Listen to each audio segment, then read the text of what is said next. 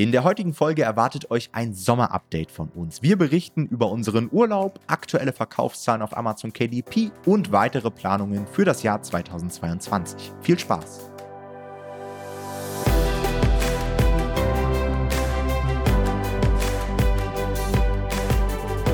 Hallo und herzlich willkommen zu einer neuen Folge des Verlagsniveau Podcasts und heute mal mit einer sehr lockeren und persönlichen Folge nach unserem Urlaub. Jonathan und ich waren ein, zwei Wochen im Urlaub. Wir hatten Betriebsferien bei Nomad Publishing. Das heißt, die Folgen, die ihr bis jetzt gehört habt, die hatten wir vorproduziert.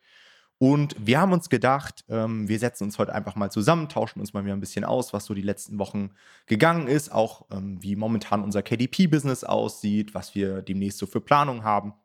Und dann schauen wir mal, wohin uns das Gespräch führt. Auch nochmal eine ganz coole Sache. Unser Podcast hat nämlich einjährigen Geburtstag gefeiert, was natürlich auch eine sehr coole Sache ist. Ein Jahr gibt es jetzt den Verlagsniveau Podcast schon. Also vielen, vielen Dank auch nochmal für euren Support und wir freuen uns auch schon auf die kommenden Wochen und Monate mit diesem Podcast. Wie geht's dir, Jonathan? Wir haben heute 35 Grad übrigens hier in Berlin und ich sitze hier im Hinterhof, aber ich weiß, dass Jonathan in der Dachgeschosswohnung sitzt. Deswegen bist du cool. Ja, Tatsächlich geht es gerade noch ziemlich gut, weil ähm, der Vorteil ist bei uns in der Dachgeschosswohnung, dass wir relativ viel Mauerwerk haben. Das heißt, die heizt sich nicht so krass auf. Und da es gestern auch noch relativ kühl war, also zumindest nicht super warm war und davor die Tage eigentlich auch so ein bisschen kühler, ist hier noch genug Kühle drin gespeichert. Das geht also ganz gut. Und man muss sagen, ich, äh, du warst, du warst tatsächlich im Urlaub. Ich hatte tatsächlich leider keinen Urlaub. Ich hatte vorletzte Woche habe ich ja noch normal gearbeitet und letzte Woche war ich auf der Hochzeit äh, meiner Schwägerin. Das heißt, ja, also so Urlaub ist es, würde ich jetzt auch nicht sagen unbedingt. Ich habe nicht gearbeitet, aber Urlaub war es tatsächlich am Ende des Tages nicht. Aber ich habe wieder, wirklich wieder die Vorteile des KDP-Businesses gelernt in der Woche, mhm. weil ich gemerkt habe, ich habe irgendwie, ich glaube, ich habe einmal irgendwie ein Manuskript weitergeleitet vom Autor zum, zum Buchsatz, aber ansonsten habe ich eigentlich nichts gemacht für mein Business, aber verkauft habe ich halt trotzdem. Und ähm, es hat wieder gezeigt, ja, also war ich wieder sehr dankbar, wie passiv dieses Geschäftsmodell ist. Okay, cool. Ja, kann ich mir vorstellen, dass die Hochzeit nicht so sehr der Urlaub war, aber du bist, glaube ich, die nächsten zwei Wochen auch nochmal unterwegs, oder? Ja, genau. Wir fliegen morgen früh los und dann bin ich eigentlich für einen ganzen Monat weg. Das heißt, aber davon sind ähm, am Ende des Tages auch nur zwei Wochen wirklich, wo ich nicht arbeite. Das heißt, ähm, ich werde auch im Urlaub arbeiten und ja, ich probiere immer irgendwie so eine Mischung hinzubekommen. Also ich probiere dann schon im Sommer nochmal ein bisschen wegzufliegen, ähm, auch ein bisschen länger oder wegzufahren auch. Aber ja, nicht die ganze Zeit zu arbeiten, aber halt auch nicht die ganze Zeit Urlaub zu machen. Also ich probiere da mal eine gute Mischung hinzubekommen und ich denke, dass mir das auch oder hoffe, dass mir das auch dieses Jahr wieder gelingt. Ja. Machst du das dann immer so wöchentlich abwechselnd oder sagst du, oh nee, heute arbeite ich mal und dann wieder zwei Tage nicht? Weil ich muss das bei mir wirklich immer klar trennen und ich brauche auch locker immer zwei, drei Tage, um so ein bisschen von meinem Puls runterzukommen, weißt du, um mich ja, mal ja. wirklich wieder zu erden, ein bisschen zu entspannen. Also ich bevorzuge da irgendwie so eine klare Trennung. Nee, ich mache das auch so. Also ich werde äh, zwei Wochen am Stück dann nicht arbeiten. Einfach auch, ja, also das macht auch, das wäre für mich auch, das würde mich verrückt machen, weil ich dann immer an dem Tag, wo ich frei habe, dann denke mir, okay, morgen muss ich aber wieder arbeiten und irgendwie, also auch man muss auch sagen, für unser Coaching wäre das halt auch nicht optimal. Deswegen ähm, mache ich da lieber auch so klare Cuts. Und äh, das hilft mir dann auch, genau wie du gesagt hast, eher besser runterzukommen. Und wir sind dann da auch im Urlaub mit Freunden in den zwei Wochen nochmal. Und da äh, freue ich mich dann auch mal wirklich komplett frei zu sein, die Tage über. Und nicht die ganze Zeit im Hinterkopf zu haben, dass man noch was machen muss. Ja, schön. Ja, so war es bei mir ja jetzt auch. Also ich war eine Woche in Frankreich an der Côte d'Azur mit meiner Freundin und deren mhm. Familie und auch wirklich komplett runtergefahren. Ich habe sogar diesmal keinen Laptop mitgenommen, was wirklich sehr untypisch für mich ist, weil ich halt immer so auch als Geschäftsführer immer so das Worst Case im ja, Worst Case Szenario im Hinterkopf habe. Ja, was, wenn ich jetzt eine Abmahnung bekomme und so weiter. Ja, genau. Aber diesmal habe ich wirklich gedacht, hey, ich habe da in dieser Fanwohnung sowieso kein WLAN. Eine Woche, das wird schon irgendwie klappen und hat natürlich auch gut geklappt. Und ja. habe wirklich eine Woche nur am Strand gelegen, gut gegessen, viel auch nachgedacht. Ich habe mal wieder ein Buch in die Hand genommen, ein bisschen Podcast gehört. Also war wirklich sehr, sehr entspannt. Und ich hatte keinen Reisestress. Also ich habe von vielen aktuell gehört, dass die ihren Flieger verpasst haben. Von ganz vielen sogar, dass die ihr Gepäck verloren haben. Oh, das war bei uns alles voll entspannt. Ich bin natürlich wieder so risikoavers, dass ich drei Stunden vorher am Flughafen war, am BER, weil alle Leute meinten, ja, man steht ewig in den Schlangen und wir hatten auch noch Gepäck, was wir einchecken mussten. Und dann kamen wir da an, keine Sau da gefühlt. Und ich glaube, nach 15 Minuten hatten wir unser Gepäck abgegeben und waren schon nahezu am Gate. Also Wahnsinn. Ja. Aber so wie ich dich kenne, hattest du wahrscheinlich auch Angeln dabei oder hattest du die nicht dabei? Richtig, die Angel hatte ich mit eingepackt. Sogar ganz frech diesmal im Handgepäck. Ah, oh, okay, verstehe. Ja, ja, Sehr sonst buche ich immer extra Gepäckstück dafür, damit man da reinbekommt. Diesmal habe ich gedacht, okay, ich nehme das jetzt einfach mit ins Handgepäck. Aber hat sich nicht so gut gelohnt. Ich hatte ja auf Instagram sogar ein Foto gepostet vom Angeln ja. an der Côte d'Azur, aber nicht wirklich gut gefangen. Ah, krass. aber okay. es ist natürlich super entspannend bei der Kulisse. Ja, das glaube ich. Und eine Sache, die ich euch hier im Podcast auch noch erzählen wollte, äh, um so einen Bogen auch mal wieder zum Business zu schlagen. Ähm, ich war an der Côte d'Azur jetzt schon das dritte oder vierte Mal, weil wir da, wie gesagt, oder die Eltern dort eine Ferienwohnung haben. Und was mir im Ausland immer wieder auffällt, ist, dass dort so Immobilienfirmen so kleine Büros überall haben. Das mhm. haben wir in Deutschland gar nicht so. Wir haben natürlich auch Maklerbüros und da gibt es auch so Aushänge, was momentan für Immobilien auf dem Markt sind. Aber wenn man so durch deutsche Städte läuft oder Orte, da sieht man das nicht oft. Im Ausland, gerade in England, Frankreich und so weiter und auch in Spanien ist mir das aufgefallen, gefühlt alle 100 Meter gibt es irgendwo eine Immobilienbutze, die dann 30, 40 Aushänge hat. Und dieses Jahr ist mir aufgefallen, dass es extrem viele Ferienimmobilien zum Verkauf gibt. Ja, Ferienwohnungen, ganze Ferienhäuser, Villen und so weiter. Und auch wenn man durch die Straßen gelaufen ist, hat man immer mal wieder diese Schilder an den Immobilien gesehen, dass sie zum Verkauf stehen. Und es hat mich schon so ein bisschen nachdenklich gemacht, weil wir ja jetzt rein wirtschaftlich gesehen auch so eine Phase haben, in der wir ja stark auf eine Rezession zugehen. Der Aktienmarkt ist gecrashed, der Kryptomarkt ist gecrashed und der Immobilienmarkt ist immer noch ziemlich hoch von den Preisen. Hm. Aber das ist war oder das ist für mich so der erste Indikator, ja, wenn die Leute ihre Ferienimmobilien abstoßen, dass es vielleicht auch mit der Immobilienbranche unter den Immobilienpreisen wieder ein bisschen abwärts geht. Wir einfach viel mehr Angebot wieder haben und dementsprechend die Preise vielleicht auch long-term nach unten gehen, was natürlich auch hier für Berlin wieder interessant wird und so weiter. Und dann wären wir schon beim Thema, ja, Thema Investments. Ähm, ich weiß nicht, wie es bei dir aktuell ist, Jonathan, aber ich bin momentan mega heiß und freue mich auf jede KDP-Auszahlung, die kommt, um wieder ein bisschen was in den Aktienmarkt zu investieren, in den Kryptomarkt. Und das ist auch so ein großes Learning von mir. Also ich glaube, die nächsten ein, zwei Jahre werden da, glaube ich, einige sehr gute Investmentchancen lauern, ja. die man natürlich nur nutzen kann, wenn man auch den Cashflow hat. Also drehen wir mal irgendwie die Uhr fünf Jahre zurück da hatte ich nicht die Möglichkeit, einfach mal gute Summen irgendwo zu investieren. Und ich glaube, dass jetzt so die Vermögen einfach der nächsten Jahre gemacht werden, jetzt in der Krise, dass man da vernünftig rein investiert. Und diese Möglichkeit schafft uns halt auch das KDP-Business, ja, dass da jeden Monat wirklich verlässlich Geld reinkommt und man immer mal wieder ähm, was reinbuttern kann. Und ich glaube, das wird sich jetzt long-term extrem auszahlen. Ja, davon gehe ich auch aus. Also tatsächlich ist mein, also meine, meine Investments in den Aktienmarkt sind ähm, ich hab, wir haben ja letztes Jahr eine, eine Eigentumswohnung gekauft und da, dadurch ist es erstmal ein bisschen zurückgegangen, ähm, ja. weil das ist ja dann auch erstmal was, was man bezahlen muss tatsächlich monatlich. Aber ich denke, ich, ich sehe das genauso, also es macht total Sinn. Und was ich dann einfach äh, krass finde, ist, man sieht ja, wie viele Wirtschaftszweige auch wirklich jetzt darunter leiden und ähm, dass der Buchmarkt einfach dann doch, also ja, es gibt, man, sagt es von so vielen Geschäftsmodellen, aber dann doch gefühlt ziemlich krisensicher ist irgendwie, ne? Also wir kommen ja später noch zu den Schwankungen in den Verkaufszahlen, die wir aber dann wahrscheinlich eher auf die Jahreszeit zurückführen würden, als auf irgendwie die Wirtschaftssituation. Also man hat es, denke ich, schon am Anfang ein bisschen bei, bei Corona gemerkt, dass die Leute so vielleicht ein bisschen weniger Bücher gekauft haben, weil sie sich vielleicht ein bisschen auf andere Sachen fokussiert haben oder am Anfang der Ukraine-Krise. Aber so in einem Rahmen, der noch völlig in Ordnung ist und mit dem man noch leben kann. Und das lernt man da auch zu wertschätzen dann in so einem Moment, finde ich, dass wir da relativ krisensicher eigentlich durchkommen können, finde ich. Definitiv. Also ich glaube schon, dass man wahrscheinlich hier und da je nach Phase auch mal einen Rückgang erlebt. Das war ja letztendlich zu Corona in der Anfangszeit auch so. Ich erinnere ja. mich noch daran, als Lieferzeiten so nach oben gingen und so weiter. Kann ich mir durchaus auch vorstellen. Aber grundsätzlich ist ja das Buch ein Medium, was jetzt nicht durch irgendwelche Krisen aussterben wird.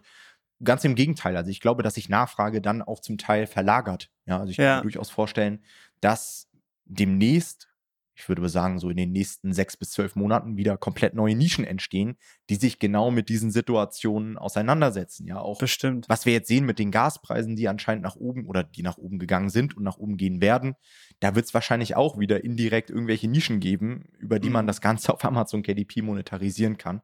Also ich würde schon sagen, sehr, sehr krisensicher.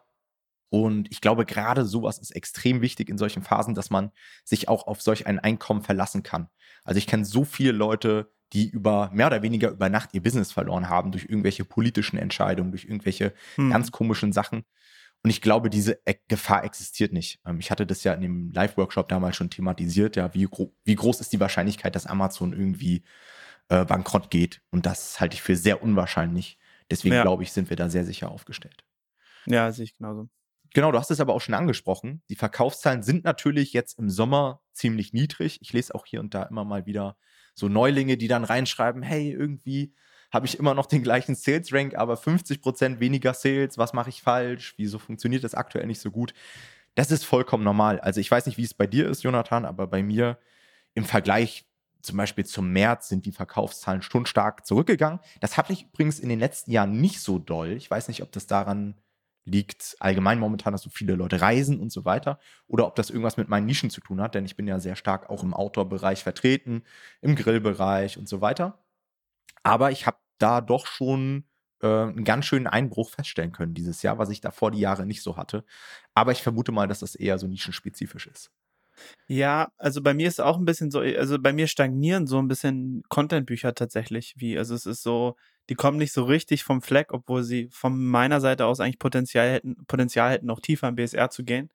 Aber so einen richtigen Einbruch dann im Gesamtumsatz, also ein bisschen habe ich, aber jetzt nicht wirklich stark ich schreibe das so ein bisschen diesen äh, 20.000 ähm, Reisetagebüchern zu, die ich noch in, meinem, in meinem Account habe. Ich schätze tatsächlich, also man muss fairerweise sagen, ich, ich schaue mir das jetzt nicht jeden Monat genau an, weil man kann sich das vorstellen, wenn so viele, wenn man so viele Bücher im Bücherregal hat und viele einzelne Einheiten verkauft, dann ist der Report sehr unübersichtlich, den man da ziehen kann. Das heißt, man könnte sich da natürlich jetzt irgendwie lange ransetzen und genau analysieren, was wie häufig verkauft wird. Das mache ich aber tatsächlich nicht, weil ich nicht so richtig den Mehrwert sehe. Das heißt, ich kontrolliere da eher so meine Content-Bücher und erstelle mir da meine, meine Übersichten. Und aber meine Vermutung ist tatsächlich, dass es bei mir größtenteils an diesen Reisetagebüchern liegt, dass die jetzt einfach noch ein paar Euro mehr abwerfen in diesen, in diesen warmen Monaten, wo die Leute verreisen. Also das wäre zumindest für mich sehr schlüssig. Und das kenne ich auch schon aus den Monaten davor. Und das gleicht bei mir natürlich jetzt ähm, ganz gut was aus. Also das ist mein Gefühl. Ähm, aber insgesamt merke ich das trotzdem auch, dass schon die Zahlen zurückgehen. Ja. Ja. Wie siehst du das allgemein mit dem Reisen? Also ich war erstaunt, wie viele Leute jetzt tatsächlich reisen. Ich meine, klar, alle wollen irgendwie Corona wieder kompensieren, das erste Mal, dass man ja. wieder relativ frei reisen kann. Aber auf der anderen Seite, rein wirtschaftlich gesehen, kann ich mir nicht vorstellen, dass es nächstes Jahr noch genauso ist. Also ich glaube schon, dass die Leute dann eher auf ihr Portemonnaie schauen werden, auch gerade wenn die Gaspreise so steigen und wir nächstes Jahr wahrscheinlich nicht mehr so einen Reiseboom sehen werden. Ja, das schätze ich auch. Also das würde ich auch denken. Ich, also genau wie du gesagt hast, ist dieses Jahr. Ich habe ähm, für unseren Flug, den wir morgen früh haben, habe ich ähm, gestern gerade mal geguckt, was sind so die, also worauf müssen wir achten, wenn wir wir fliegen nach Genf, also in die Schweiz. Und ich mhm. wollte mal gucken, was worauf müssen wir achten irgendwie, wenn wir fliegen. Äh, und da habe ich gesehen, ja nichts, wir brauchen halt eine FFP2-Maske. Und da dachte ich krass, also es gibt wirklich gerade eigentlich keine Regeln quasi mehr. Man braucht nicht mehr mehr einen Test so. Und ähm, das fand ich schon ganz spannend und ich sehe das genauso. Also ich glaube, dass einfach die Leute jetzt gerade reisen, weil es halt fast keinerlei Einschränkungen gerade mehr gibt. Und die jetzt ballern die halt das ganze Geld raus, wahrscheinlich, was sie die letzten zwei Jahre gespart haben bei Reisen. Ja. Und ähm, ja, also ich meine, für meine Reise, Reisetagebücher hoffe ich natürlich, dass das nächstes Jahr genauso aussieht, aber also ich glaube auch eher, dass wir das jetzt, dass wir das jetzt besonders stark erleben. Aber es ist, also von dem, ich habe auch so ein paar Reisesachen mir angeguckt auf Amazon und wenn man das da bewerten würde, dann würde man sagen, es ist schon ähm, ein bisschen über dem Normal quasi, wo es vor Corona war, also prä-Corona mhm. quasi, die Nachfrage bei Reisesachen, würde ich sagen. Das ist mein Gefühl so allgemein. Insofern habe ich trotzdem die Hoffnung, dass es die letzten, nächsten Jahre auch gut weitergeht in dem Markt. Ja, denke denk ich schon. Mal gucken, auch wie die Pandemie sich wieder weiterentwickelt. Ne? Ja, Kann mir genau. nicht vorstellen, dass es da nochmal richtig krasse Reiseverbote und sowas gibt, aber ja, mal gucken. Wer weiß. Ist wieder ein anderes Thema, wollen ja. wir gar nicht aufmachen. Aber was mir eben noch eingefallen ist, weil du meintest, hey, ich kann meine ganzen Reisebücher irgendwie im, im Dashboard gar nicht auseinanderhalten. Ich meine, liegt natürlich zum einen daran, dass du so viele Bücher hast.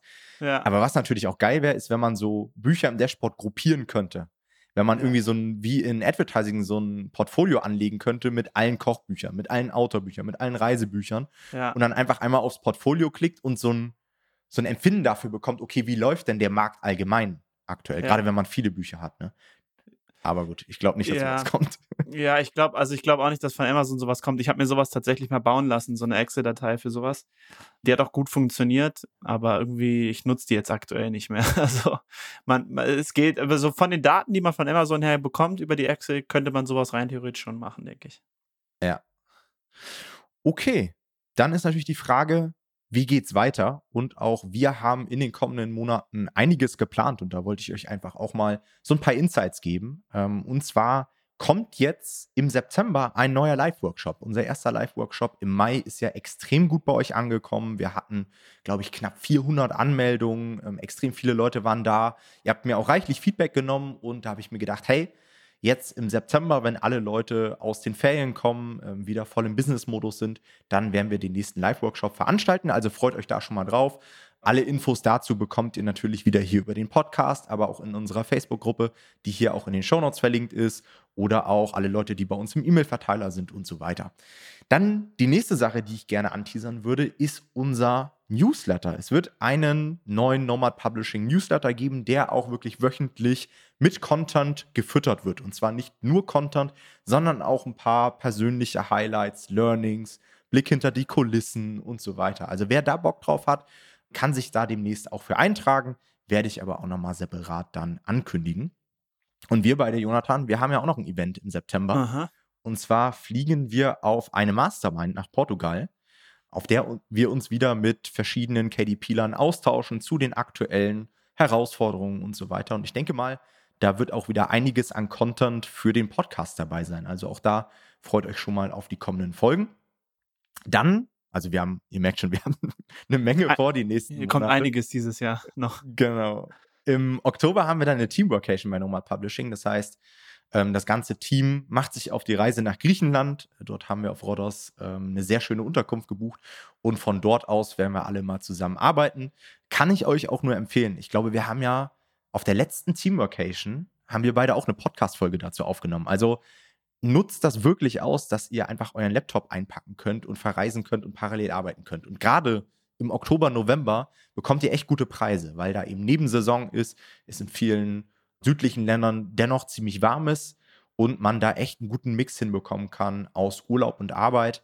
Ähm, tut euch mit KDP-Lern zusammen, mietet euch irgendwo eine Villa und ähm, ja, genießt die Zeit, arbeitet zusammen. Also für mich immer ein Riesen-Benefit, wenn ich mich mhm. mit meinem Team oder auch mit anderen KDP-Lern irgendwo treffe. Und auch interessant für alle Leute, die bei uns im Coaching sind, man munkelt aktuell, dass es zeitnah Infos zu einem Offline-Event gibt. Ja, auch das haben wir schon sehr, sehr lange angekündigt, dass wir uns mit unseren Kunden einmal auf einem relativ großen Offline-Event treffen wollen. Auch dazu folgen demnächst Infos auf allen bekannten Kanälen. Ja, das war es auch schon wieder mit der Folge. Wir bedanken uns natürlich wieder fürs Zuhören und freuen uns auf die nächste Folge. Macht's gut. Ciao, ciao. Ciao.